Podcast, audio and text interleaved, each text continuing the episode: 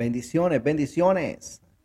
Te saluda el ministro Marco Euseda y para mí es un enorme placer poder compartir una palabra bajo el tema Cuida tu círculo íntimo. Dice la palabra en el libro de Proverbios capítulo 14, verso 7. Aléjate de los tontos, que nunca aprenderás nada de ellos. Varios dichos, entre uno de ellos muy conocido, dime con quién andas y te diré quién eres. El que entre lobos anda, aullar aprende. De acuerdo a un escritor decía él, que nos convertimos en lo que nuestros cinco principales amigos son y los libros que leemos. Hay mucha gente que influye mucho en nosotros. Y nosotros no podemos cambiar la familia donde nacimos, el lugar donde nacimos.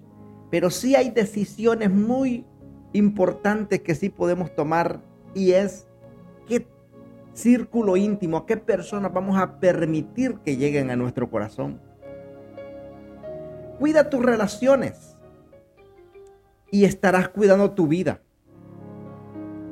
Escoge hoy tus asociaciones y estarás escogiendo tu futuro y el de tus generaciones venideras. También dice la palabra en el libro de Proverbios 14:7, en la versión Reina Valera, vete delante del hombre necio, porque en él no hallarás labios de ciencia. Somos seres sociales, pero la Biblia nos aconseja a alejarnos de los necios o tontos. Debemos aprender a asociarnos con aquellos que nos pueden influenciar para ser mejores seres humanos y también con aquellos que podemos influenciar y enriquecer con nuestra vida. No estamos hablando de formar un grupo elitista donde se desprecia a algunas personas por su clase social, su nacionalidad o su nivel de educación, ya que la Biblia también dice que peca el que menosprecia a su prójimo, mas el que tiene misericordia de los pobres es bendecido por Dios. Proverbios 14, 21. Hablamos de que debes preguntarte con sinceridad hacia dónde te están llevando las asociaciones que tienes hoy. Tú estás hoy donde estás por lo que ayer pensaste, por lo que ayer hiciste y por las personas con las que te relacionaste.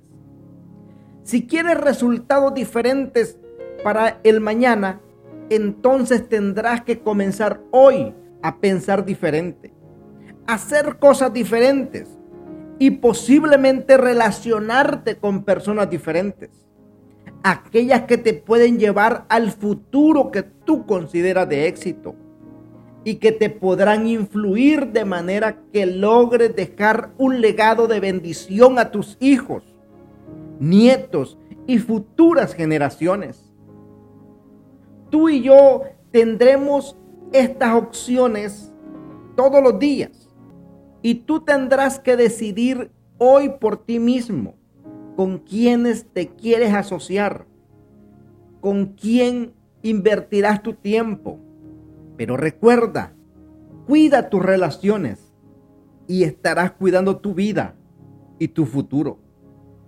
Tres preguntas que quiero hacer para que las reflexiones y las pienses. Para cerrar este podcast, las amistades que hoy tienes te están llevando hacia un mejor futuro. Pregunta número uno. Pregunta número dos. ¿Podrás dejar un mejor legado a tus siguientes generaciones gracias a ellos? Número tres. ¿Estás contento con lo que hoy eres y que tus hijos sean igual que tú en el futuro. Hay cosas que solo están en nuestras manos hacerlas. Y en la Biblia nosotros encontramos al hombre más santo que pudo pisar esta tierra, a Jesucristo. Él tenía un grupo de 12, 12 discípulos, pero de los 12 tenía tres, que era su círculo más cercano, más íntimo, que era Pedro, Juan y Jacobo.